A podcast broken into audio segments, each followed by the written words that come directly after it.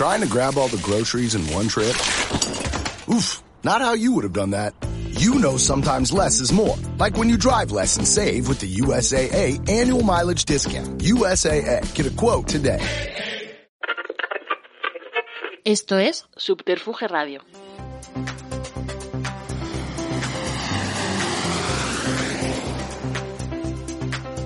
Le damos la bienvenida a Treintañeros a la Deriva, el podcast favorito de una generación formada por individuos que se creen únicos, especiales, con mucho mundo interior y que creen merecer todo en la vida, pero en realidad son tan ordinarios, comunes y vulgares como cualquier otra persona.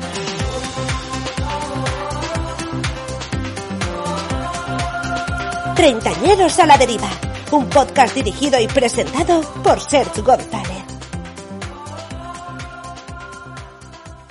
Rumore químico, científico, sintético, sintético, sintético. A lo largo de la treintena, el concepto de la amistad va mutando. Si a esta edad ya estás criando, lo más probable es que solo tengas amistades en la misma situación. Y aunque no tengas descendencia, los quehaceres del día a día te quitan tiempo para dedicar a las amistades, mucho menos tiempo del que dedicábamos en la veintena. Pero aún así, los amigos y amigas y amigues pueden llegar a convertirse en una familia elegida que siempre estará ahí para ayudarte, aunque sea imposible cuadrar unas cañas entre semana. Bienvenidos y bienvenidas un día más a Treintañeros a la Deriva, un podcast grabado aquí en los estudios de Subterfuge Radio y presentado por Ses González, que es quien nos habla ahora mismo. Hoy, para hablar de la amistad, he traído a Chema Costas, un creativo publicitario que vino de Galicia hasta la puerta del Stardust, lugar donde le conocí. He elegido a Chema para hablar de este tema, ya que para mí, entre él y yo, hay lo que yo llamaría una amistad pura, de esas que no te exigen nada, de esas que aunque no estén delante, sabes que siempre están ahí. Comenzamos. Treintañeros a la deriva. Hola Chema, bienvenido a Treintañeros a la Deriva. Hola, ¿Qué buenas. tal? Acabo ¿Cómo de- estás? Acabo de cumplir los 30, así que pues nada, recién estrenado aquí en Treintañeros a la deriva. Ya puedes venir a este programa, aunque bueno, siempre digo que eh, no quiero caer en el edadismo y puede venir eh, persona de cualquier edad.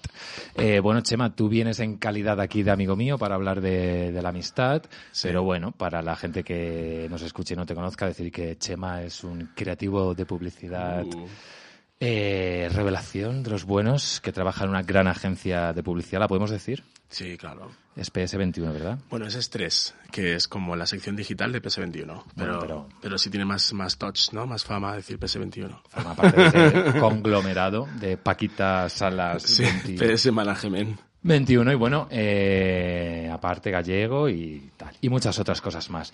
Y bueno, mm, como vienes en calidad de amigo, cuéntanos, eh, cuéntales a los escuchantes de este programa, ¿cómo nos conocimos tú y yo, Chema? A ver, Sergi y yo solíamos frecuentar, bueno, solemos frecuentar a día de hoy un, sitio llamado Stardust, que creo que, que creo que es una de las discotecas que más tiempo lleva en Madrid, de hecho. Lleva Fiesta como- Stardust, sí. Lleva como más de 10 años o algo así.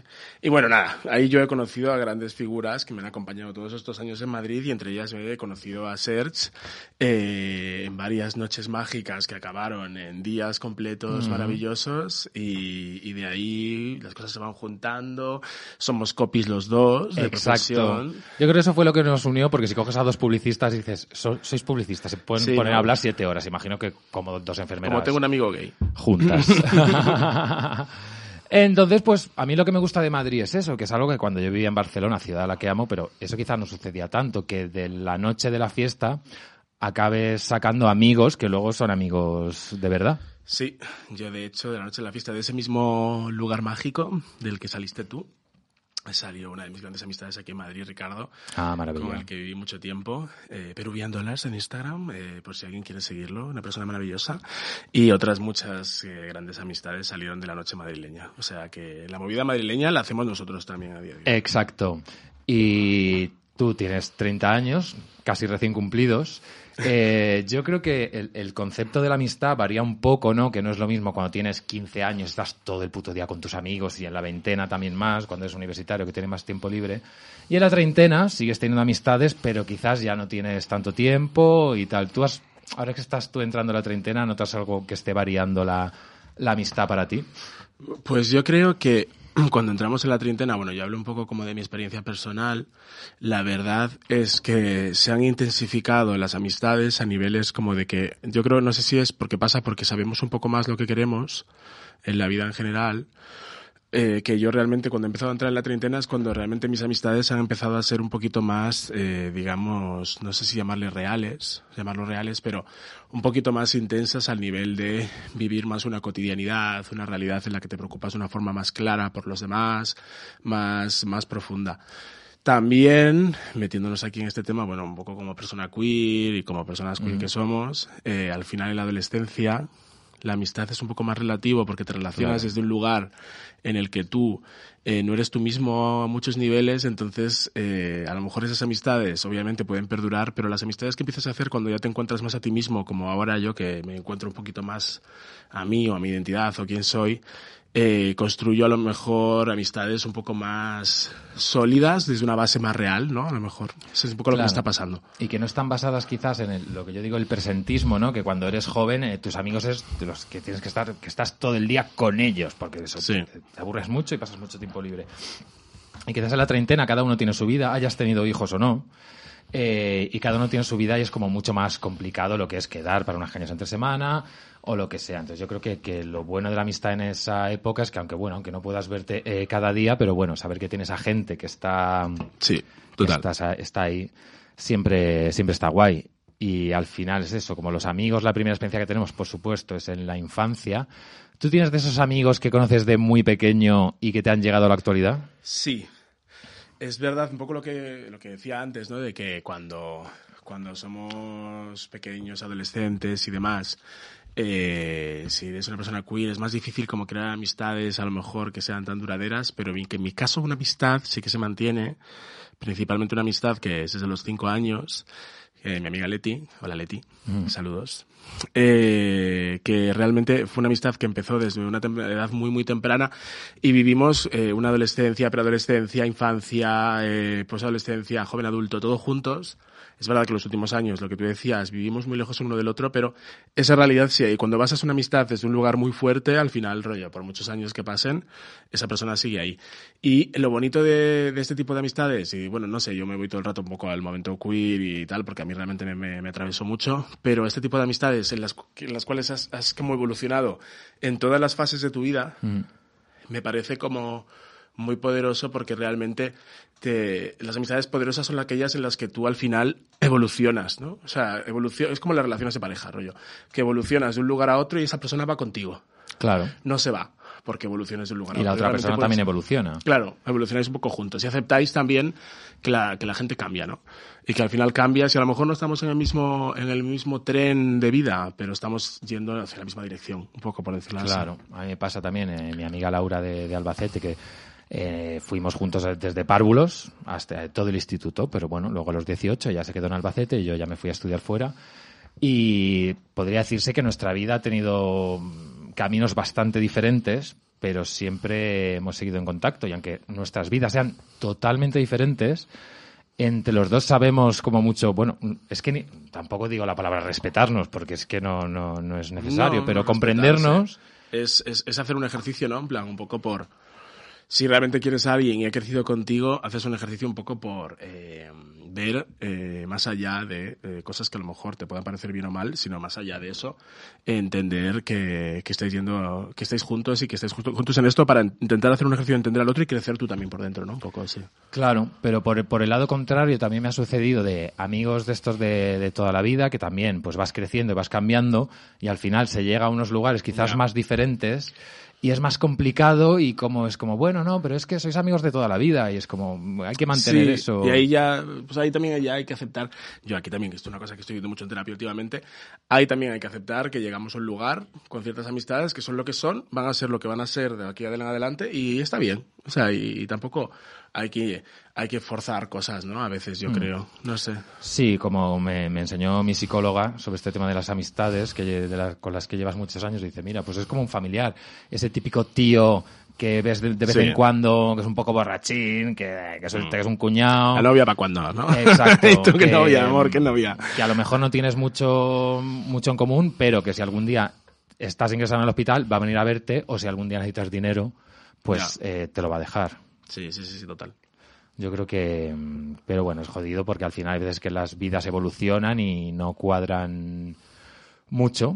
Pero bueno, otra cosa que, que aprendí que, que me jodió primero, pero que luego aprendí es que al final en la vida, cuando ya estás en la treintena, que ya has vivido unos años, es aprender a que la gente viene y va, que hay que saber cómo dejar marchar y no Sí. pasa nada. Es duro, ¿eh? Yo creo que eso justo es en general un issue muy grande que tenemos generacionalmente, el hecho de ser capaces de dejar ir ciertas cosas es un proceso muy duro, pero dejarlas ir para crear otras nuevas y que, las, y, y que no porque se vayan son menos, Claro. porque muchas veces es como las cosas, o sea, dejar ir, ¿no? Y dejar ir se entiende, yo qué sé, pues eh, dejar ir es ya no va a existir nunca más. Es como, bueno, a lo mejor no va a existir esto nunca más porque no te hace bien, pero puedes dejar ir pensando en todo lo que te ha dado previamente. O sea, yo creo que las amistades que, que se construyen en la vida hasta la edad un poco ya adulta, en el que eso de nuevo te encuentras un poco más a ti mismo, pasan un poco por eso, ¿no? Sí, que no es necesario ni siquiera que es que una amistad te esté haciendo mal, sino que simplemente, pues, No. bueno, pues habéis compartido unos años y... Sí, cuánto, qué bonito es también, por ejemplo, encontrarte a alguien por la calle, después de que no has visto mucho tiempo, que a lo mejor en su día fue una gran amistad y de repente te lo encuentras por la calle y es como, ostra, cómo me alegro de ver a esta persona. Sí. Me alegro muchísimo, qué guay. Y tienes una conversación y realmente os encontráis en plan de hablar como... Y os interesa saber cómo está el otro y tal. Pero decirte el típico, ¿no? Eh, a ver cuándo nos tomamos un cafecito. Eso lo odio. es que mira, ya me he puesto de mala hostia. Es que odio a esa ¿Para peña... qué? ¿Para qué decir eso? No hace falta. Exacto. Eh, por favor, una ley. eh, esa peña que te dice. Una ley. Es que, tío, a ver cuándo nos vemos, que no nos vemos nunca. No, es como, mira, no, maricón, no si no nos tanto. hemos visto es porque ni tú ni yo hemos Y querido. ya está. Y generar esa situación incómoda en la que hay que verse, hay que verse, hay que verse, ¿no? El hay que verse. Bueno, hay que verse cuando podamos vernos y al final tú, lo típico de, no, no me ve porque no tiene tiempo, ¿no? Como pasa muchas veces en la- Eso. cuando la gente eh, está pillada por alguien y tal. Es que no, a lo mejor no te ve porque no quiere. Y no pasa nada. O porque no puede. porque tampoco a lo mejor puedes, ¿sabes? Exacto. Si dos personas no se ven, es por, es por culpa eh, de las dos, por decir así. Y si ves a una persona poco y lo poco que lo ves gastas la mitad del tiempo eh, echándose en cara que no os veis, y eso digo que son como las amistades esas que, que se exigen, ¿no? Es- y que incluso que dicen, pues como llevamos eh, tanto tiempo sin vernos, pues sí, nos volvemos a ver, pero estoy como medio enfadado. Sí, sí, sí. Dijo, mira, es que ah, pues tú has tenido cosas que hacer y yo también, entonces eso no me gusta, eso es lo que Sí. yo Gente que tiene cositas que resolver a lo mejor. quizás. Y, y bueno, también pasa con eh, la gente que, que no vivimos en el lugar donde nos hemos criado, que, en donde, que no tenemos la familia cerca, es que al final los amigos que tenemos en la ciudad donde vivimos se convierten un poco en esa familia elegida. Entonces yo entiendo que por un lado está pues la gente que ha- se ha criado en, en- en esa misma ciudad y que al final, como si está casado y tiene hijos, ya no tiene muchos amigos, o los que tienen son que tienen hijos, y quizá no cuidan muchas amistades, pero en nuestro caso, al final las amistades son importantes porque son los que nos acompañan al médico. Sí, sí, sí, total.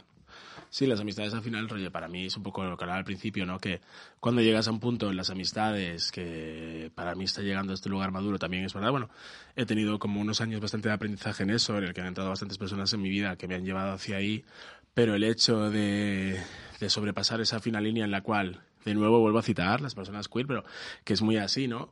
Que al final eh, hay muchos aspectos que a lo mejor otro tipo de amistades no pueden entender, pero amistades que realmente están contigo, es lo que tú decías antes. Yo hace poco, de hecho, a un, amigo mío le que está pasando como una situación un poco familiar, de salud un poco complicada, le dije, eh, amor, estoy aquí, estoy aquí contigo para ir al médico. O sea, lo que acabas de decir se lo dije tal cual. Y de repente vi en su cara como la luz de que estaba hablándole a muchos niveles. Porque realmente eso es decir algo que, que tiene valor. Claro. ¿no? Que muchas veces en las amistades es como, ay, sí, nos vemos, nos tomamos unas cañas, qué guay. Sí, genial, qué guay. Pero que te digan, estoy aquí para que me llames ese día en el cual está a punto de darte un ataque de ansiedad y necesites hablar con alguien, pues llámame y hablamos. Eh, voy contigo al médico, voy contigo al médico. Eh, necesitas que te cocine porque no puedes levantarte del sofá, Exacto. pues te cocino, ¿sabes? A mí me pasó hace, hace poco que, bueno, falleció el padre de, de una amiga y encima vivía el padre como en otro país y, y a mi amiga le dije, estoy aquí para lo que necesites y se lo dije así de claro, digo, y si necesitas dinero, también.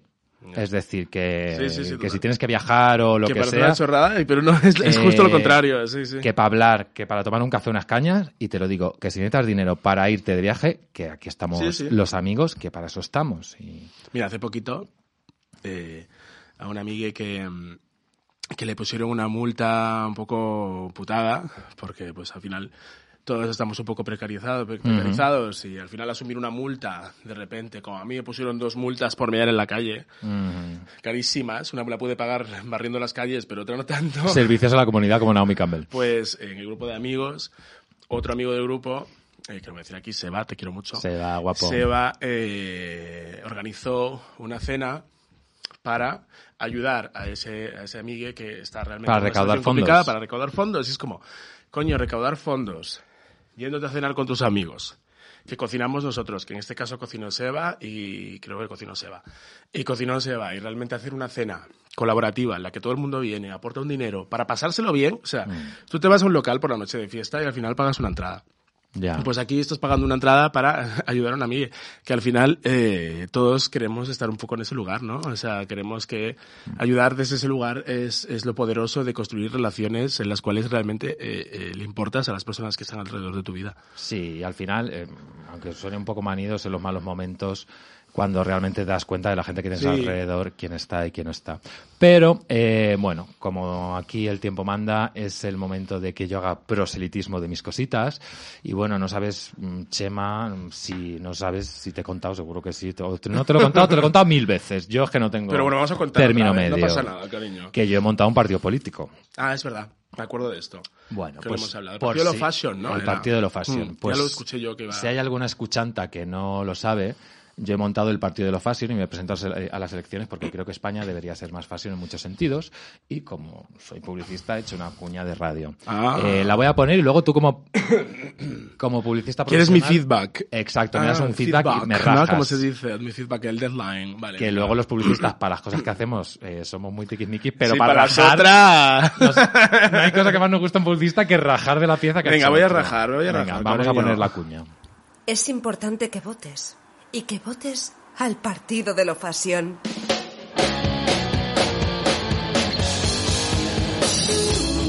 España se merece ser más fashion. Vota fashion. Vota al partido de lo fashion. Make España fashion again. Vota fashion. Vota España. Vota fashion. Ahí el call to action al Ajá, final, Vota ¿eh? España, vota fashion. Porque España no vota fashion a veces, ¿eh? Eh, no. Bueno, tú como mm, eh, creativo de Vota- publicidad, eh, revelación, ¿qué opinas de esta cuña? ¿La metes en shortlist? La meto en shortlist de... short- Debería haber un shortlist de lo gay, ¿no? Un poco también, rollo, y meter ahí la cuña de lo fashion. Y- de lo gay, pues voy a aprovechar para decir cosa que hemos hablado mucho tú y yo, que el mundo de los creativos de publicidad, Sí. muy moderno, pero está lleno de hombres Muy blancos moderno, heterosexuales. Muy moderno, pero más mujeres creativas. Mira, aquí estamos diciéndolo. Más mujeres creativas y, como habíamos dicho, ¿no? Más maricas creativas, más más creativas. queer. Organicémonos, sindiquémonos, chicas, estamos juntas. en Y esto. más de todo, si persona que nos escuchas, eh, trabajas en el sector de la comunicación y la publicidad, Únete. nos gustaría saber porque Al partido de hay mucho fashion. junior, hay mucho junior marica bi, Sí. pero directores creativos para arriba, eh, todos hombres blancos heteros. Sí. Amén. Amén, amén. Pero bueno, volvamos al tema, que es mi partido de lo fashion, Sí. y es que, claro, yo necesito montar un, un equipo, una propuesta de gobierno, Vale. y como tú y yo, Chema, creo que es la persona con la que eh, más hemos discutido en afters en casas de política, pues discutido Sí. en el sentido, hemos hablado Sí. de todos los temas. Yo te ofrezco la vicepresidencia. Oh, de- bueno, bueno. la- O sea, soy Yolanda Díaz ahora. Ojalá. O sea, ojalá, ¿no? Ojalá fueras Yolanda con esos Díaz. luquitos. Ojalá Eh, yo ser Yolanda Díaz. La hola, hola, yo. Yolanda Díaz, ¿cómo estás? Eh, pues a ver, eh, pues tengo que hacer unas cuantas preguntas antes de unirme al Partido de lo Fashion. Bueno. Que sería, pues no sé, en temas de amistad, ya que hablamos de amistad, ¿qué haría el Partido de lo Fashion? Exacto, pues yo lo que voy a hacer es proponerte dos medidas Ajá. que haría el partido de lo fashion en temas de amistad y me Vale. dices eh, qué opinas. Sí, sí. Entonces, la primera medida que propone el partido de lo fashion, es decir, yo, es que, eh, muy bien, otra cervecita, si me gusta, que para el tema, por ejemplo, de eh, cuando tienes que ir al médico, eh, por ejemplo, a nivel eh, convenio laboral o empresa, es muy normal que eh, tú un día faltes al trabajar porque porque tu pareja, tu marido, tu mujer o Ah, tu sé hijo tienen, tienen que ir al médico. Pero ¿qué pasa cuando eh, no tienes ni pareja? Que a mí le pasó a un amigo que le tenían que hacer una colonoscopia y estaba aquí solo en Madrid y no, y no encontraba gente porque todos estamos trabajando y, y- le fue muy jodido encontrar a alguien para que le acompañara al médico. O sea, o sea que tú, tú, tú dices que creemos una medida en la cual tú puedas tener un día para acompañar a tus amigos No. también, no solo, a- no solo a tu familia. no Yo lo que haría es lo siguiente. Al igual que por convenio se puede decir que los familiares directos de primero o segundo grado sí que puedes acompañarlos al médico, yo no haría que fueran familiares directos, sino que tú eliges a cinco personas que son especiales para ti. Me encanta. Y da igual Me entonces qué nexo, qué nexo de, de sangre tienes. Eh, que yo, por ejemplo, eh, también cuando empiezas un trabajo nuevo, eh, te piden contacto de emergencia por si te da un Sí, flash. total. Pues yo tengo a mi amiga Chris, mi compañera de los puzzles. ¿Y a mí qué, tía? O sea, a mí no vas a decir entonces... Porque ella vive- de- vive más Ah, cerca. vale, vale. Ella vive más cerca y tiene unos horarios laborales. Con este eh, tipo de medidas me interesa bastante. Lo No, claro, es como que. Y que luego hay gente que sí, que está claro que a tu madre la acompañas al médico, pero hay gente que odia a su madre porque su madre es una perra, Sí. pero que luego tiene un amigo y eso es más importante también. Sí. Sí, no, y aquí entras un poco como también a hablar de la familia elegida, ¿no? Que bueno, que es verdad que bueno, es un tema que pues entre, entre nosotros a lo mejor se habla mucho y que ya está como bastante Y hablado. no y tal, solo pero la lo familia queer. elegida, no, no solo lo queer, por eso lo decía, como nosotros sí, en general. Pero realmente entender a tus amigos como tu familia elegida es muy poderoso y ante este nuevo gobierno del Partido de la Fashion, me parece que podría ser una medida genial. Rollo, ¿cuál es, que te preguntaran directamente, ¿cuál es tu familia? y ¿Cuál, cuál es tu familia? Porque hay que saberlo. ¿Y cuál es tu familia elegida? ¿A quién quieres que llamemos realmente? Ah, ¿quién es AA? ¿No? Eh, Como- exacto, ¿no? Es decir, pues tú elige a cinco personas con las que tienes derecho a acompañarlos al médico. Eso me parece. Me parece guay. O bueno, también esto pasa, ¿no? Tipo cuando, cuando, te, cuando fallece alguien que tiene, entraría un poco ahí esta medida. Cuando te, cuando te fallece alguien, Claro. tienes X días, ¿no? Como para, que es normal, claro, evi- evidentemente, cuando, para, para poder estar con esa persona, pues, para poder estar con tu familia, para poder tener un luto X, ¿no? Pero imagínate que existiera esto para poder acompañar o para cuando fallece un amigo tuyo. Que es, o sea, Exacto. viendo aquí una cosa un poco fea, que obviamente toca madera, no pasa nada de esto. Sí, sí. Pero eh, yo, vamos, voto. Vale. Pido el voto al partido de Love Fashion. Muy bien, pues primera medida, ok. Eh, ahora te voy a contar la, la segunda medida que tengo y es que es un plan para reforzar lo que yo digo las amistades intergeneracionales porque, a ver, al final, mm, cuando tienes amigos, amigas, te unes por, por, eh, por cosas que tienes en común, pero sí que es verdad que al final la edad es de las cosas que, que más importa. Y yo creo que es, sería necesario eh, que dif- diferentes generaciones se unieran y, y eso hay que, que fomentarlo, porque por mi experiencia, que he tenido varios amigos con los que tenía gran diferencia de edad, han sido muy buenos amigos. ¿Tú has tenido algún amigo que os, con el que tuvieras muchos años, pero que has tenido una buena Sí. relación de amistad? No al edadismo, Exacto, para empezar. a eso me Y- refiero. Y sí, yo he tenido también amistades eh, más como digamos que se mueven en una realidad más intergeneracional. Y de hecho pues aquí sí que entra un poco más mi realidad un poco queer a la hora de entender, por ejemplo, para mí fue muy valioso en su momento tener amistades que realmente a lo mejor eh, había muchas décadas de diferencia entre nosotros de edad y realmente a través de su a través bueno ante todo que eh, ambos tuviéramos como un estado, un, un- un- un estado mental en el cual se iban los prejuicios, ¿no? porque Ujú. muchas veces hay prejuicios sobre, ah, tienes esta edad, actúas de, de- una Claro. forma concreta. Y al final, a mí tener relaciones eh, más intergeneracionales me hizo ver la realidad de que cuando se van como todas esas barreras, barreras de prejuicios de, ah, no, tienes 20, eres un niñato, o tienes Ujú. 60, uy, eres muy mayor. Eh, cuando se van todas esas barreras y realmente se queda el escucharse el uno al otro, se genera una sinergia muy, muy, muy positiva y que entre personas queer deberíamos hacer ese ejercicio muy a menudo de escuchar realmente eh, el- el- la realidad de personas mucho más mayores que nosotros o- y ellos de personas que están más jóvenes eh, actualmente. Claro. Porque te coges aprendizajes de lo que yo, por ejemplo, a mí me sirvió mucho pues eh, para tener eh, algún tipo de, ¿cómo se dice? De... como pues rollo cuando tienes un padre y, te- y- y lo miras, ¿no? Como una figura, Ujú, una Una figura figura paternal. Bueno, ah, no diría paternal, pero a lo mejor una figura, digamos, como que te puede dar ideas de cómo a lo mejor... en quién confiar, a quién en- Sí, en quien confiar y que te puede dar ideas, consejos y te puede como orientar en una realidad que él ya ha vivido. Que para él fue a lo mejor, como persona queer, una realidad bastante jorobada o jodida y eh, para ti ahora que tú puedes darle otros aprendizajes sobre cómo son las cosas ahora, ser una realidad más fácil. Pero que se cree una sinergia entre, en la que entre los dos podéis aprender uno del otro. Y más que nada, eh, ir un poquito más allá, un poquito más allá de la edad, ¿no? Claro. Porque lo que ocurre mucho, yo noto, es como que porque tienes X edad tienes que hacer ciertas cosas. Por supuesto, sí, eso es lo que... Eso es muy heavy. O sea, yo creo que eso, cuando te sales de eso, eh, creas como muchísimo aprendizaje, ¿no? Rollo, Yo no tengo por qué estar... Y en esto es como desinstalar softwares que tenemos instalados de antes. hay gente con 20 años que es viejísima y gente con Claro, 40, 50, exacto. 80 que es Yo no tengo por qué tener jovencísima. 30 años y estar haciendo X cosa. Yo puedo tener 30 años y estar haciendo lo que me dé la gana. Y, y- y decirle eso a la sociedad. O tú puedes tener 50 o puedes tener 60 y estar haciendo lo que te dé la gana. Y no por eso tener que ser juzgados tipo, "Ah, no, no, no, yo tengo eh, 40 años, ya deberías, debería estar haciendo esto. Es como, pues eso, las relaciones de pareja, ¿no? Rollo. Claro. Las relaciones de pareja son así. Deberías estar haciendo esto porque esto es como es. Y es como, que- como es, Es lo ¿quién que lo, ha toca. dicho? ¿Quién ha dicho que las cosas son así o dejan de serlo? Al final tú tienes una edad y tú haces lo que te dé la gana.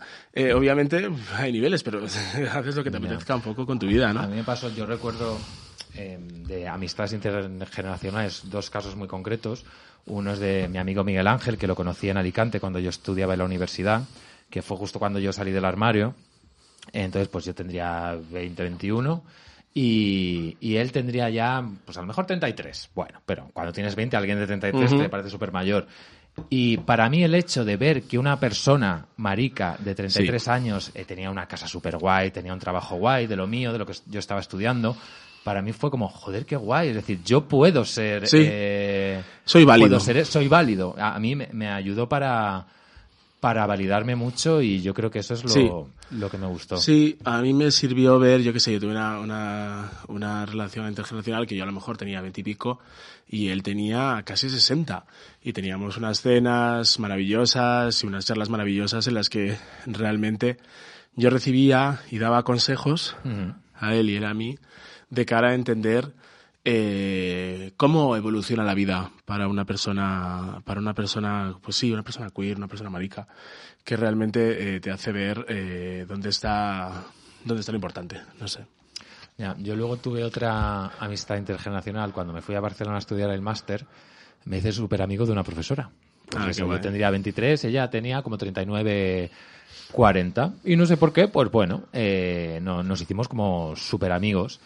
Y Yolanda, te quiero. Y, y era muy guay eso, porque a lo mejor pues los problemas que tienes cuando tú tienes 23, pues una persona que viene un poco más del futuro, pues sabe verlos como desde otra perspectiva que te calma. Sí, hablando de esto, yo tuve una profesora también, se llama Resina Vega, Premio Serais Literatura en Galicia, una escritora maravillosa, que fue mi profesora de gallego, bueno, soy gallego aquí, hola, eh, en el instituto, y ella y yo generamos una relación de amistad cuando yo estaba en el instituto. Y yo le ayudé a editar uno de sus libros. Qué bueno. Fue muy guay esto.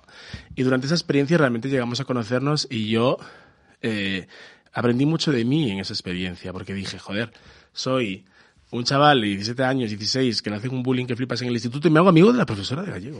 Y le ayudo a editar un libro y la gente lo sabe, es raro. ¿Sabes? Y realmente fue como, coño, al final esa persona, que es una relación también intergeneracional, se acercó a mí para ser mi amiga. Y Claro. nos hicimos amigos. Y yo era un adolescente. Nos hicimos colegas, nos hicimos amigos. Y me acuerdo que fue la primera persona que directamente me dijo un día, Chema, tú eres gay, ¿no? Y yo muerto de miedo. Fue como, no, no, no, no, no, no, para nada, no soy gay. Y fue como, sí, evidentemente. Y me acuerdo que ese momento, ese comentario que me hizo a mí me dejó marcado, no fue agresivo ni nada, porque realmente fue un momento como muy bueno, me dejó marcado a nivel que eh, después de eso yo tenía eso de trasfondo, de pensar, joder, me lo preguntó, y no me lo preguntó desde un lugar malo, me lo preguntó porque me conoció. ¿Sabes? No sé. Me, Claro. Fue, fue interesante, sí.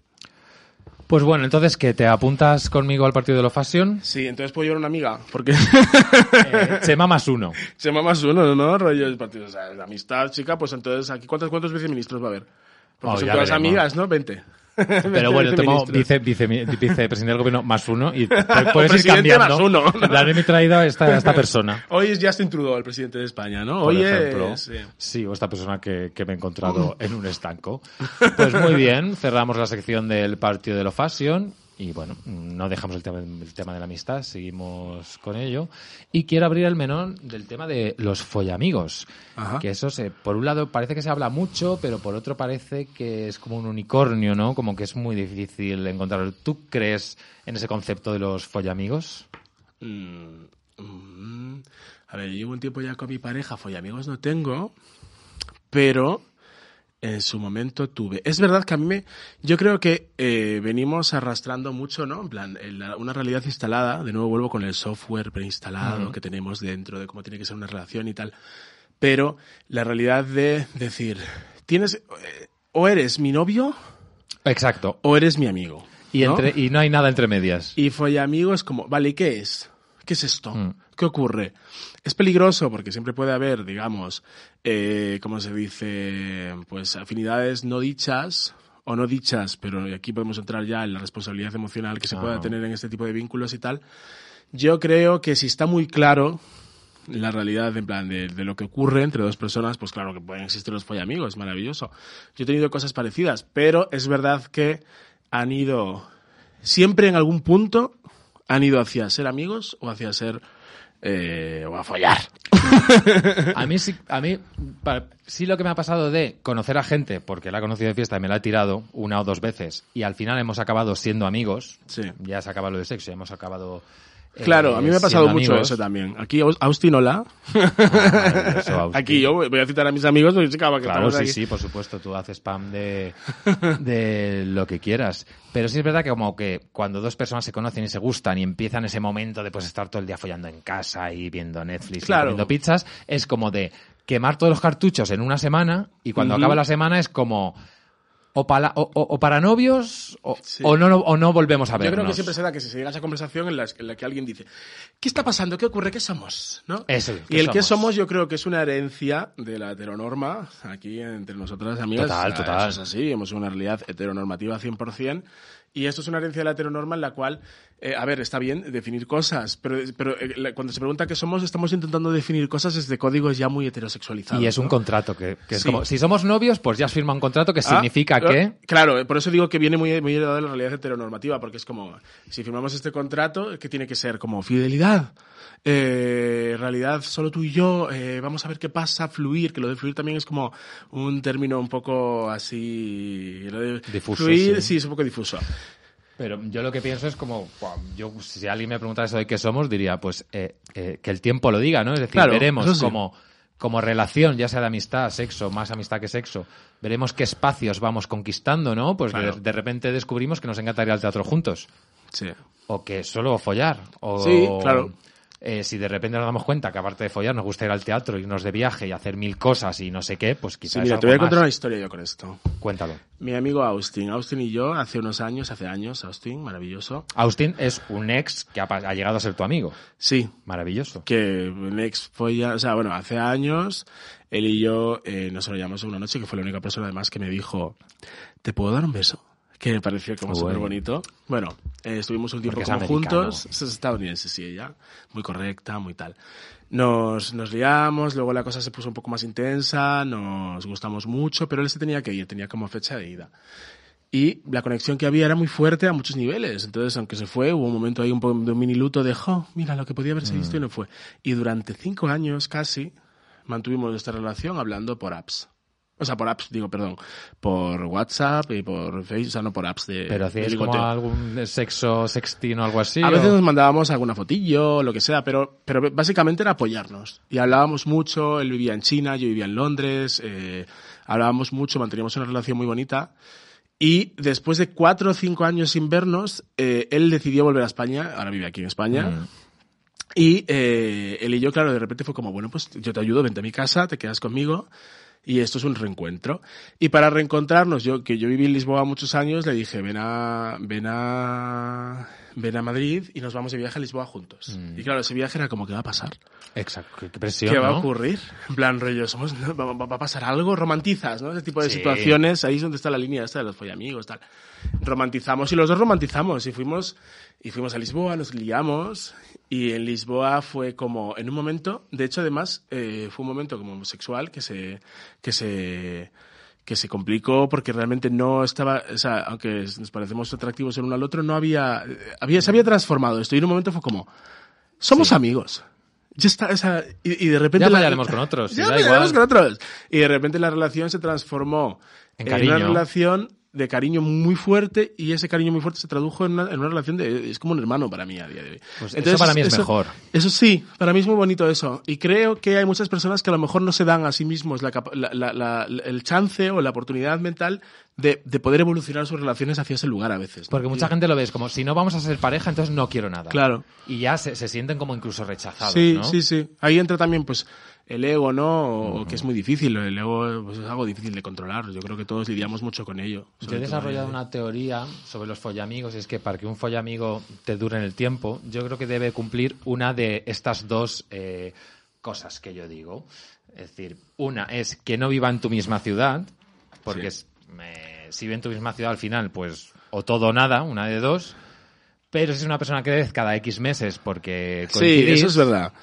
Sí puede ser. Hmm. Y la otra opción que se puede cumplir, eh, la dijo Lucia Lichmayer en su gran ah, podcast de forma semanal, que dice que un follamigo te tiene que caer mal en algo. Es decir, que, por ejemplo, eh... Ah, vale. Tiene que haber algo de él que no te encante. por ejemplo, hay gente que yo digo, qué guapo, qué majo, qué tal, pero le miro los zapatos y digo, yo nunca podría tener una relación romántica con una persona que elegido Eso lo dice un amigo mío, Ricardo, aquí, que lo mencioné antes también, que dice como, no, no, no, yo, claro, me puede gustar mucho chico, pero le veo le veo los zapatos que lleva y si lleva algo que no me gusta, puedo decir, no, yo ya, puedo tener muy claro, esta persona no puede estar. O si vas a su casa, imagínate que vas. Solo Manolo Blahnik. Conoces a una persona que, que, te encanta y vas a su casa y ves yo qué sé, el típico cuadro de Audrey Hepburn que está súper pasado de moda, un póster de Partition, un Funko Pop. Un Buda.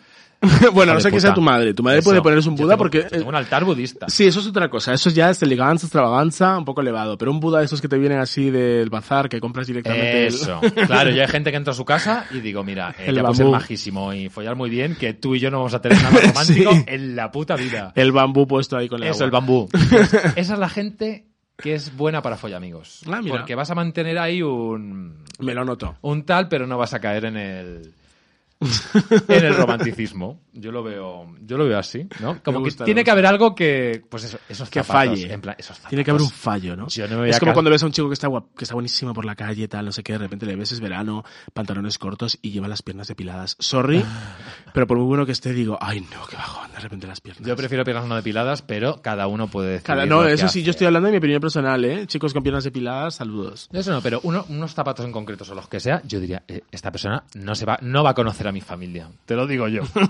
por mis santos huevos. Eh, pues nada, pues muy bien. Y cambiando de tema sobre las amistades.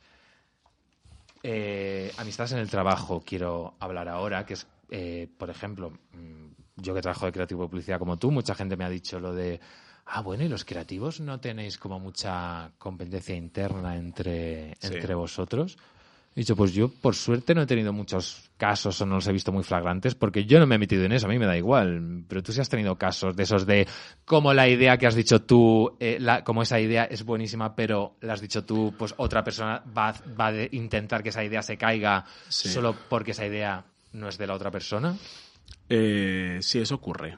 Yo la verdad al principio, yo, yo he de decir que un poco como tú, desde el principio, y aquí pues muy estructurados nosotros, también te digo que hemos sabido ver eso un poco, pero desde el principio en agencias de publicidad, cuando empiezas, ¿no? Como todo ese lucha de egos de esta es mi idea o no es mi idea, a lo mejor puede ser la idea de todos y que la construyamos todos juntos, aunque haya salido de alguien, porque ha salido seguramente de un toma y daca de varias personas. Y eso es válido. incluso la idea ha salido de la ejecutiva de cuentas, ¿eh? Sí, sí, 100%. De hecho, aquí otra amiga más que voy a nombrar, Paula, maravillosa Paula, con la que trabajé en We Social, que es una was. Eh, was que es was que es una qué tontas. Es que cada vez que dices We Social que es una agencia en la que trabajo yo siempre digo was. Eh, que eh, bueno ella es más es cuentas estrategia ahora trabaja en Tinder de decir aquí yo, yo ¿Ah, hago match con ella si eres lista el Tinder da dinero claro. Sí sí claro y ella es lista de carajo y con ella por ejemplo una de las mejores parejas creativas que yo he tenido es ella. Claro. Y era, era cuentas. O sea quiero decir cuando te creo que y aquí un llamamiento a todo el sector creativo de Publi cuando dejas caer tu ego un poquito y lo bajas para que tu ego sea el ego de todos, si estás en un equipo realmente como trabajando con mucha gente, ahí es donde pueden salir amistades de verdad en el trabajo, que yo he tenido unas cuantas, ¿verdad? Que a veces me cuesta un poco, pero me cuesta porque hay que ser un poco selectivo en el trabajo con quien te haces amigo. Y también eh, cuando dejas caer un poquito ese ego, llegas a lugares muy buenos con todo tipo de perfiles. Porque, amores, la dupla arte copy está muy bien, pero dejarte escuchar cosas de personas que no tienen por qué ser creativos como tú es el éxito de conseguir eh, que la creatividad fluya de verdad. Y que esto se puede aplicar, yo creo que a cualquier tipo de sector eh, profesional, pero claro, pues nosotros que trabajamos, pues eso, lanzando millones de ideas de las que se rechazarán todas menos una cada eh, cuando se alineen los planetas. Pero es eso, es como eh, si a mí un compañero o compañera ha lanzado una idea que me parece brillante, yo Para estoy para arriba, para arriba, para arriba, para arriba. Y cuanto más cabezas luego eh, sumen esa idea, la, harán mejor. Sí. Pero siempre yo estaré encantado de decir, pues esta idea se te ocurrió, se le ocurrió a esta persona. o Y mira lo que hemos hecho con esto después. Claro. Claro. Y, y si se le ha ocurrido a la ejecutiva, 100%. eh, yo encantado. Y esa gente que ve que no, como esa idea no la he sacado yo, voy a intentar que esa idea se caiga internamente. Como, madre mía, No somos Warhol, amores, no somos eh, grandes artistas de, de la humanidad. Hacemos publi, molan, las ide- y las, ide- las ideas de todo el mundo son válidas, escúchalas todas. Exacto. Y las de tus amigos, hablando otra vez de amistades que estamos hablando, un montón. Porque yo hago mucho ese ejercicio trabajando eh, como creativo, que eh, a lo mejor estoy trabajando en X proyecto, cojo a mis amigas, las siento y les digo, estoy con esto, se me ocurre esto. Hombre, claro. ¿Qué me contáis? Y de repente de lo que me cuentan saco insights, de situaciones y tal que me pueden inspirar muchísimo para sacar eh, ideas creativas increíbles. Porque le van a dar un punto de vista que no, está, no que tiene no está tanta deformación profesional Sí. Como nosotros. Pues bueno, hablando de publicidad, es el momento de dar paso a una de mis secciones patrocinadas. Uh. Es el momento... O sea, estamos meta total ahora mismo, ¿no? Es verdad, meta publicidad. meta, meta, meta. Exacto. Dos copies haciendo un anuncio en directo. es el momento de dar paso a Opulence, el perfume Ah. para ella.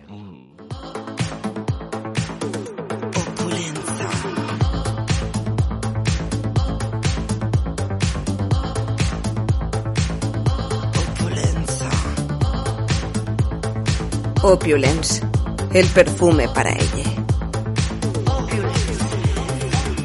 Bueno, Chema, a ver qué te parece el copy que he preparado para, para este episodio de Opulence. Vale. Querides amigues de 30 años a la deriva, os preguntaréis, ¿a qué huele Opulence? Pues este parfum huele a interés, a desconfianza, a envidia, a agotamiento mental.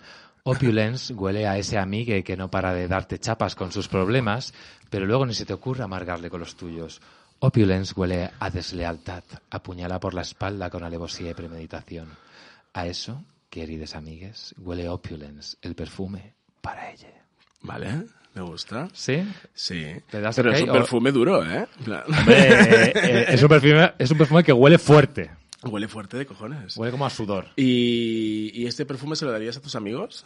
Por supuesto, eh, eh, ahora en cuanto salgas, en cuanto salgamos a de un grabar, de tienes un pack, una cesta de Navidad. El regalo, ¿no? De verano, eh, que sí, que lleva body meal y lleva de todo, ¿eh? Y un neceser de viaje.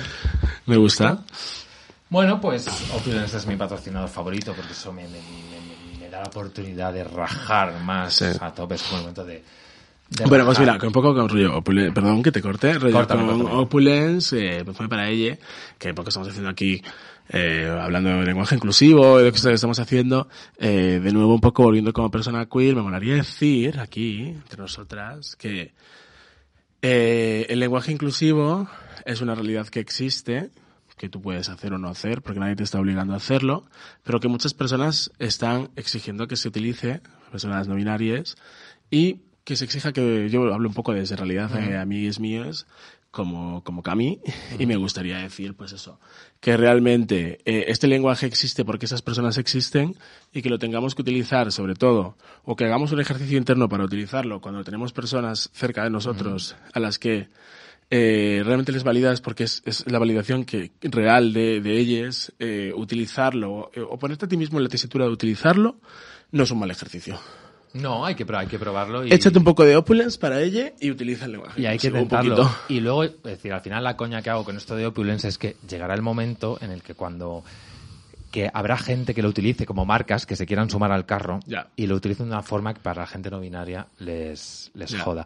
Pero es lo que tiene, ¿no? Que al final es como, pues, gracias a que el tema de la salud mental se pone de Sí. moda, Ahora pues, las marcas hablan ahora de las marcas hablan de ese tema o todos decimos, ay, es que estoy un poco depre. Y dices, coño, estás banalizando un poco Hmm. o tal. Entonces, bueno, todo tiene sus cosas buenas y, y sus cosas malas. Yo siempre lo digo, eh, que como nosotros como copies, es decir, como redactores publicitarios, podemos hacer mucho, podemos joder un poco al capitalismo desde dentro. Y a lo mejor es verdad que tú no puedes ir al equipo de marketing de una marca Y de la nada decirle... decir, vamos a utilizar lenguaje inclusivo con la E. O sea, yo he hecho una, o sea, yo con esto, que nos metemos aquí en otro tema, pero bueno, yo eh, de esto he hablado también, como las agencias en las que he trabajado, y al final si a ti te cuesta utilizar el pronombre neutro e, que, que es válido que te cueste utilizarlo, eso nadie lo dice, ¿no? Pero eh, hay muchas formas de empezar a ser más inclusivos en la forma en la que hablas. No solamente tienes que utilizar el lenguaje e, Pero, mira, sino- estoy hasta los huevos de eso de es que cuesta mucho porque eh, eh, la, la gente eh, hace mucho, eh, es capaz de enrevesar mucho el lenguaje. Por ejemplo, ¿cuántas veces se ha llamado, ¿cómo, cómo se dice? Espérate, eh, nostálgicos del franquismo. ¿A fachas? claro, pues mira, ahí le estáis, le estáis- estáis incluyendo una realidad que no deberíamos incluirlo. Hay que, hay que llamarle decir, fascistas, como hay que llamarle. y, y porque utiliza y porque alguien utiliza la e te agobias es como perdona llevamos escuchando en los, en los medios nostálgicos del, de Franco ¿cómo o se es como, sí, nostálgicos del, del, del franquismo. eso es dar vuelta y media O sea, hola, yo por ejemplo digo una cosa también, lenguaje inclusivo también es decir, o también lenguaje inclusivo, perdón, es también dejar de decir cosas. Lenguaje inclusivo Claro. también es empezar a dejar de decir en las noticias, por ejemplo, hola, noticieros, empezar a dejar de decir, eh, ha, habido, ha habido un accidente en el centro de Madrid. ¿Qué accidente? Dos, el de mi pollo en tu frente wow, ahora yo, yo aquí sería, copy, ¿eh? ya venga, para arriba, y copy, copy total, vamos, mi amiga la copy, Copy de guardia. la copy de guardia. Eh, no, pero imagínate, ¿no? Rollo, tipo, típico titular de noticias. Ha habido un robo en una joyería en el centro de Madrid, eh, uno de los, eh, de los secuestradores ha sí. sido eh, de origen senegalés. Dejar de decir era de origen senegalés es también utilizar lenguaje inclusivo. Claro. Porque eh, eso está, ahí estás haciendo una marca racializada de, de dónde venía esta persona.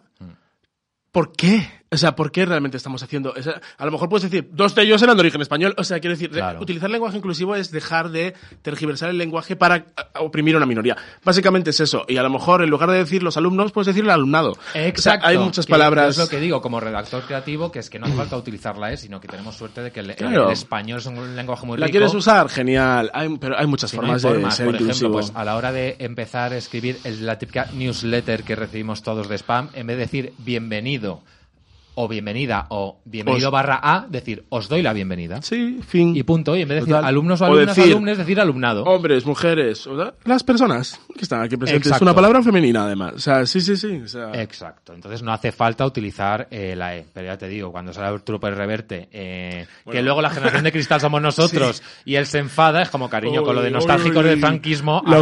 Lagrimitas, lagrimitas de Pérez Reverte. Venga, Eh, cuando Pérez luego Reverte. es- son de esos señores que se enfadan porque le han traído la carne en el restaurante que no estaba al punto que él quería y, y le joden la comida. Vete a escribir un libro de esos tan buenos que escribe Reverte. Bueno. En fin, bueno, vamos a volver al tema de. Que de nos ponemos terroristas, ¿eh? Para hacerle. exacto, muy bien. Hay que hacer terrorismo publicitario. Eh, el tema que quiero hablar de no pues relacionado con la amistad es. No quiero sacar el tema de los amigos tóxicos, tóxicos, sino que una cosa que me parece muy curiosa es que al igual que estamos. eh, Tenemos muy interiorizado que con una pareja se corta, ¿no? Se llega a ese momento en el que si quieres cortar con una pareja, llegas y la citas y cortas con ella y lo oficializas eh, no se corta con los amigos o, no está oficializado lo de cortar con amigos. Ya, se va dando un poco más de una forma más, más como paulatina, ¿no? A lo mejor, sí, pero no, no que se corta. O sea, nunca hay un... Vale, se Nunca acabó. quedas con una persona a Se tomar acabó. un café, que Sí. encima es en sitios súper lúgubres, tipo de esos que son café ante o plantaciones. Sí, o... es verdad. ¿Crees que se debería oficializar lo de cortar con amigos o no? Cre- o sea, eh, creo que se debería ofi- oficializar el hablar más de cómo te sientes con respecto a una situación. O sea, ¿Con una situación cualquiera o con esa igual- persona? No, un poco, un poco en línea con lo que decías, ¿no? Igual que tú hablas de cómo te sientes con una pareja cuando lo dejas y dices, necesito un tiempo para dejar de... Es un tiempo en el que no nos veamos para, para a lo mejor en un futuro... eh, eso, es, eso es sano, me parece, ¿no? En plan, ahora necesitamos un tiempo sin vernos, eh, de espacio entre nosotros, para después poder ser amigos o para poder, después poder construir una realidad mm, sana entre nosotros. A lo mejor entre amigos hay que oficializar eso.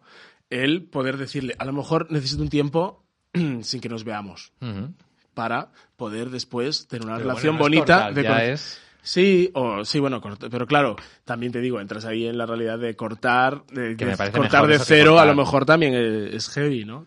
Y un poco en línea con lo que decías antes de personas tóxicas, creo que también mola cambiar el espectro y dejar de decir personas tóxicas a comportamientos tóxicos. Eso, sí, sí, lo digo siempre. No hay personas tóxicas. no, Eso de tú y yo podemos persona- haber sido muy tóxicos a veces. Por supuesto. Claro, todo el mundo puede haber sido tóxico. sido. Todos somos a veces un poco tóxicos. no Aunque pasa X nada. persona sea tóxica conmigo, eh, con otras personas es El tema es- maravillosa. Claro. Y sí, es verdad, lo de persona tóxica no, porque lo invalida, ¿no? Decir, Sí. esa persona es tóxica. Es como, sí, lo- ya- Todos tenemos comportamientos Es malo, tóxicos. ¿sabes? Y a lo mejor, pues. Cancelado. Todos somos malos a veces. sí. Todos tenemos comportamientos eh, tóxicos, pero sí, a mí sí que me ha pasado eso, pues hablando con mi psicóloga, y como yo tiendo a racionalizarlo todo, es como, pues si a lo mejor es una, un amigo, una amiga, una amiga que me estaba... eh, pues para mí ver a esa persona me generaba más, me generaba in- Claro. eh, me agobio, es como, claro, llegó un momento que me di cuenta de, joder, es que no me sale a cuenta quedar con esta persona. Eh, y entonces yo buscaba como razones, y mi psicóloga me dijo, mira, eh, si no te apetece ver a alguien, no lo veas. No, pero. No hace falta ni, ni que, Yo siempre lo que digo tengas eso. una razón. No es necesario. Siempre lo digo. Y, y puede parecer muy tóxico el. eh, ah, no, eh, necesito bloquear a esta persona. Para no ver, porque pues eh, la vida es así y las redes sociales están ahí, todos consumimos muchísimas redes sociales. Eh, bloquear a alguien en redes sociales durante un tiempo para no poder lo que, lo que publica, no es que estés siendo una persona tóxica, es que estás cuidándote a ti. No pasa nada por hacer eso. No estás diciendo, oh Dios mío, esta persona es un monstruo, le bloqueo porque es malo. No, le bloqueas para ti. Porque te hace para mal- ti. te El hace tema, es, mal a cam- ti. el tema es eh, ex- exteriorizarlo de esa forma, rollo, decirle a tus amigos, estoy bloqueando a esta persona porque no me viene bien ver lo que está publicando. Mm. No, o dejando de seguir o lo que sea. No estoy eh, diciendo que es mala persona. Simplemente yo necesito no ver, no ver lo que, lo que está viviendo. Y eso está bien. Luego ya más adelante, cuando todos necesitamos, o sea, es como eh, tu cabeza tiene muchos estímulos, tenemos muchísimos, es a veces como, pues este estímulo voy a dejar de recibirlo. Sí, Porque, yo recibo no esta hace- cosa negativa de este estímulo. Es como, pues yo, yo qué sé, yo hago muy, muy a menudo con las redes sociales, hablando de amigos, pues sociales, ¿no? Eh, muchas veces lo que hago cuando estoy muy saturado, pues durante una semana, cinco, una semana nunca lo he hecho, pero a lo mejor mm, cuatro o cinco días me borro las apps de redes sociales. No es que me borre el perfil, pero de repente digo, ¡guau! De forma como muy directa, sin quererlo, estoy acudiendo, eh, ya con el dedito ya me va directamente a ver Instagram, de TikTok, Twitter, X. Pues me las borro del móvil y cuando voy a hacerlo digo, ah, no, no las tengo, las apps. Y de repente te desconectas un rato. Tu cabeza la desconectas un rato de esa, de esa amalgama que tenemos de, A de mí me gusta, estímulos mucho, sociales. me gusta mucho TikTok porque el feed y el contenido que te enseña A no es necesariamente de gente conocida, porque a mí al final Sí, a mí igual. el Instagram Stories me parece puro cotilleo, es como Sí. y de repente es, ah, que Pepito Sí, está con. Pepita y no me han y no me han dicho nada y tal. Y, Y yo, yo no lo parece- sufro tanto, pero hay mucha gente que sufre FOMO muy fuerte de esto. Y el FOMO es un tema, ¿eh? O sea, sí, sí. Sí, sí, eh, y bueno, y ya volviendo a esto de la amistad y cortar con la amistad, yo también pienso que no es necesario cortar con la amistad, de, de- de tomar decisiones irreversibles, simplemente creo que cada uno tiene épocas. Que hay épocas que te alejan y- y no te vuelven a unir, no pasa nada. Pero siempre hay que dejar la puerta un poquito abierta por si acaso, porque nunca se sabe. Me pasó eso con, con- con un amigo que estaba yo diciendo, es que no, no, me, no me sienta nada bien, que si voy a quedar con, si quedo con esta persona y ya estoy agobiado y tal. Pues que por mi cabeza pasó el mandarlo a tomar por culo, pero una buena amiga me dijo, simplemente aléjate Claro. Y Date espacio, o sea, pero es que el tiempo lo cura todo. antiguamente este tipo de cosas eran más sencillas porque no existían las redes sociales. Entonces, por Mm. eso mismo bloquear o dejar de seguir es importante porque es como antes cuando alguien te hacía mal, ¿qué hacías? Te alejabas. Pero Claro. no por algo, no porque esa persona fuera mala. Te alejabas porque podías, porque te alejabas y no la veías, no sabías lo que hacía. Entonces, ahora con, digamos, eh, en la ecuación las redes sociales, a lo mejor lo que hay que hacer es cortar esa conexión a través de las redes sociales a veces para poder encontrar tú- tú a ti mismo en un lugar y luego ya poder a lo mejor encauzar la realidad de ver a esta persona y decirle, hola, ¿qué tal? Claro, porque a lo mejor luego llega un momento que la cosa cambia y los dos Claro. estáis eh, receptivos. O no, pero, pero tú te cuidas a ti mismo, sí. Sí. Hombre, por supuesto que primero uno. Y también me ha pasado a veces que yo ahora, pues, las relaciones de amistad, pues a lo mejor, pues siempre pasa que si tienes un grupo de 10 amigos, eh, no te llevas igual de bien con todo el mundo. Hay gente Claro. con la que conectas de una forma más estrecha y otra más. Y me ha pasado a veces que me digan, ah, es que a ti esta persona te cae mal. Y he dicho, no, digo, a mí no me cae mal. No me cae ni me deja Eh, caer, claro. eh, simplemente no conecto con esta persona. Es decir, eso no significa, eh, y hay personas con las que simplemente me ha costado más tiempo conectar. Mira, o sea, de hecho, hablando de, de- de- de ti y de mí, o sea, y yo esto lo digo mucho con, con las amistades también, que es como, fíjate en los inicios, en los inicios lentos. ¿Qué pasa? Muchas veces yo creo como que actualmente es rollo. La gente de un día para otro de repente, ay Dios mío, qué conexión con esta Uy, persona, todo, todo, todo, venga, ta, ta, ta, pum, explota. O sea, pasa mucho eso, ¿no? Con las y parejas pasa también. mucho porque se condi- sí, por- y, en la- y en las citas y tal, porque se condiciona mucho el, no, no, no, esto tiene que ser así, nos tenemos que llevar bien, Sí, porque sí. no sé qué. Entonces es como, cuando realmente te dejas ser y evolucionar en la relación que tienes con alguien y aceptar lo que es en ese momento, si dejas que vaya evolucionando, en un momento vas a decir, coño, llevamos viéndonos, conociéndonos lentamente eh, seis meses. Hostia, eh, eh, nos vamos de viaje juntos, amigos, ¿eh? Eh, Hacemos esto. Y de repente esos... A mí, a mí, personalmente, desde antes de cumplir los 30 y ahora, esos inicios lentos son los que me han dado, y tú entre ellos, por ejemplo, las relaciones más sólidas que tengo a día de hoy. Claro, yo creo que una pareja puede ser Y como se puede hacer la misma lectura con una sí, persona. lo mismo, ¿no? De esto, de al principio a tope, y es como, yo a mí lo que me ha dado la edad es paciencia. Sí, Y es como, pues yo es que al creo que final es el tiempo el que hace que, que fluya todo. Que no nos podemos ver la semana que viene. No pasa Porque no todos estamos, No te en- o sea, no, no puedes condicionar estar en un estado mental todo el tiempo pro de eh, conectar todo el tiempo con una persona. ¿sabes? O sea, a veces, Claro. a veces simplemente tienes que verte con alguien para sentirte acompañado. No tienes por qué verte con alguien para darle nada. ¿sabes? Y esa conexión que tienes con una persona es dinámica, es decir, no es estática. No es que si nos caemos súper bien, estamos todo el día juntos eh, los primeros días, Sí. significa que tenga que ser así hasta eterno. Claro, a lo mejor la semana que viene nos épocas vemos, sí. que estamos más lejos, pero otras que estamos... Y ahí, pero ahí estamos, sí. Exacto, pero ahí estamos. Que hay gente que ya es como cancela, en plan, Ah, no, es no. que esta persona, le dije el otro día Ha que me dijo que no ya, eh, muerta, o no me cae bien. Y yo le digo, pues yo con esta persona todavía no conecto. Puede que no conecte jamás, puede ser. Pero no, no voy a hacer de repente, ah, no, esta persona no. Claro. sí, sí que es eso, sí. Pero sí que ha habido gente con la que he tardado más tiempo en conectar y luego la cosa se, se ha estrechado Sí, sí, sí. mucho más o, o menos y eso es lo guay. Entonces creo que es eso, que siempre es dejar la puerta entreabierta. Yo recuerdo una amiga que tuvo movidas con, con otras amigas y yo lo que le decía era como, pero esto que dices que vas a hacer es una decisión irreversible. Es decir, es, eh, si haces esto vas a marcar un punto de no retorno. Ya. Y eso es lo Sí, que ¿y yo como qué? amigo te digo que no ¿Y por qué lo haces? considero Claro, o sea, que es- tú di que, que no estás de acuerdo con algo, que estás enfadada, lo que sea, pero esto que estás diciendo es- implica un punto de no retorno y a mí es lo que... Y, y no, o sea, claro, hay que hablar, o sea, sí, sí, sí, total. Pues bueno, gracias a Opulence por patrocinar una vez más Sí, sí, este eh. mi programa. Opulence. El perfume para ella patrocina Treintañeros a la deriva. Bueno, Chema, pues ahora ha llegado el momento de ver qué opina, como en cada episodio, mi madre sobre la temática, que en este caso es la amistad. Entonces le he dicho, mamá, ¿qué opina el budismo de... Por fin voy a poder son- escuchar a tu madre y poder contestarle de alguna forma, me va a escuchar. Sí, por supuesto que te va a escuchar, una vez fans de este Hola. podcast, aparte de colaboradora. Ya nos conoceremos. Y espero que pronto sea la protagonista de un episodio. Sí, por La favor. invitada. Vamos a ver qué, qué, qué opina mi madre de la amistad a través del budismo. Hola cariño, qué alegría de oírte, como siempre. Buda nos enseña que al relacionarnos con los demás, los percibimos como agradables y les llamamos amigos, desagradables le llamamos enemigos y neutros y nos son indiferentes. Si observamos cómo nos relacionamos con nuestros amigos, veremos que somos empáticos con ellos, cariñosos, cercanos, no queremos que sufran, les ayudamos si tienen problemas, incluso si tienen un mal día, pues no se lo tenemos en cuenta. No generamos enfado hacia ellos.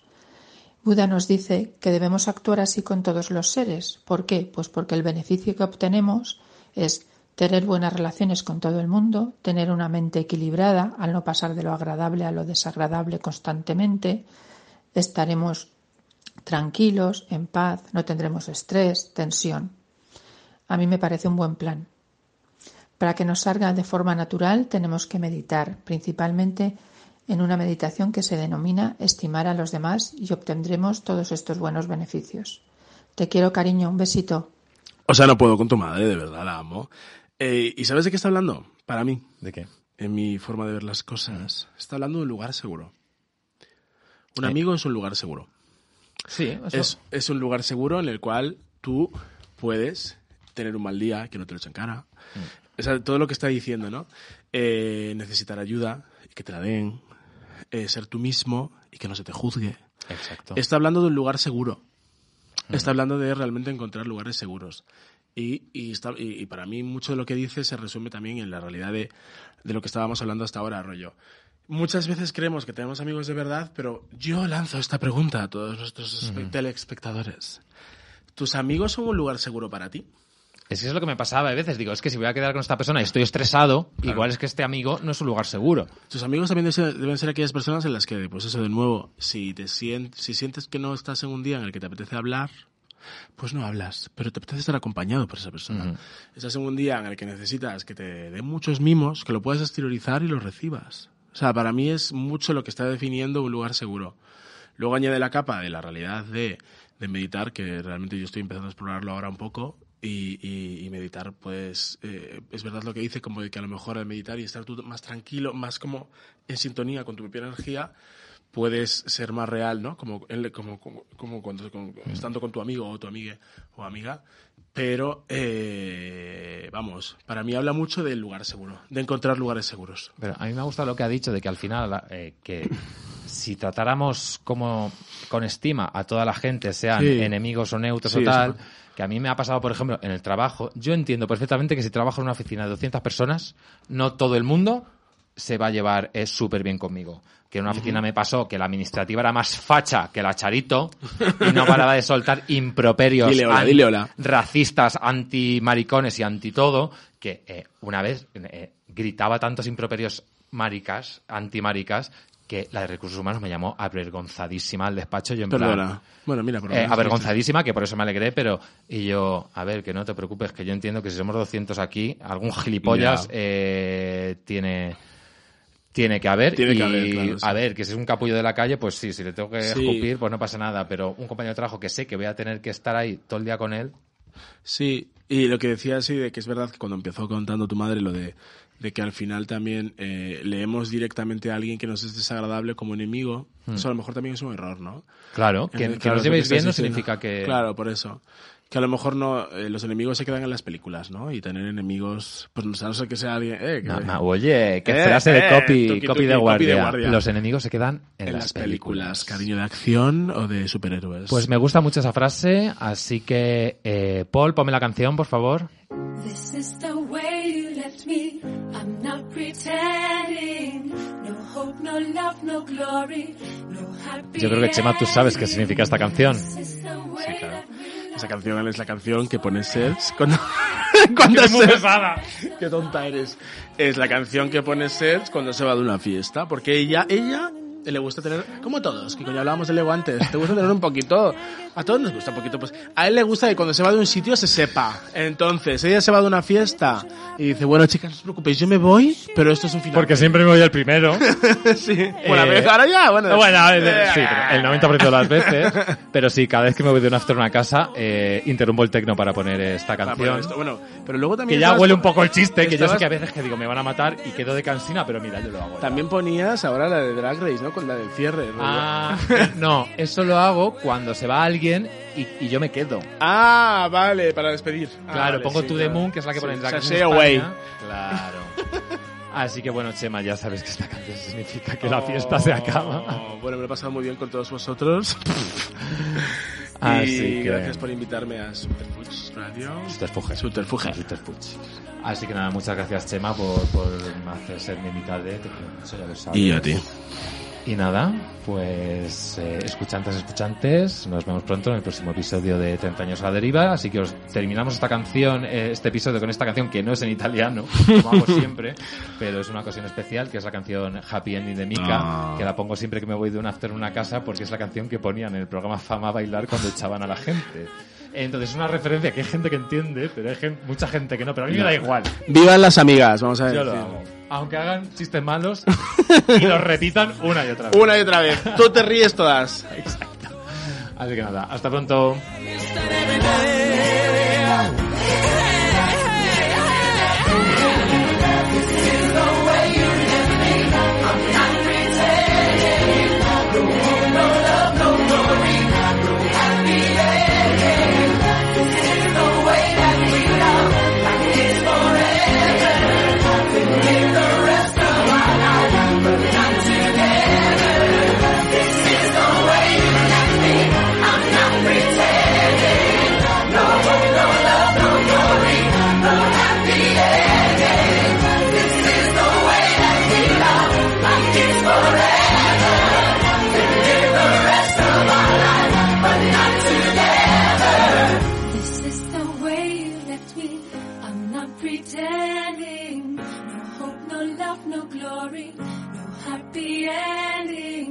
Has escuchado Treintañeros a la deriva, un podcast producido por Subterfuge Radio.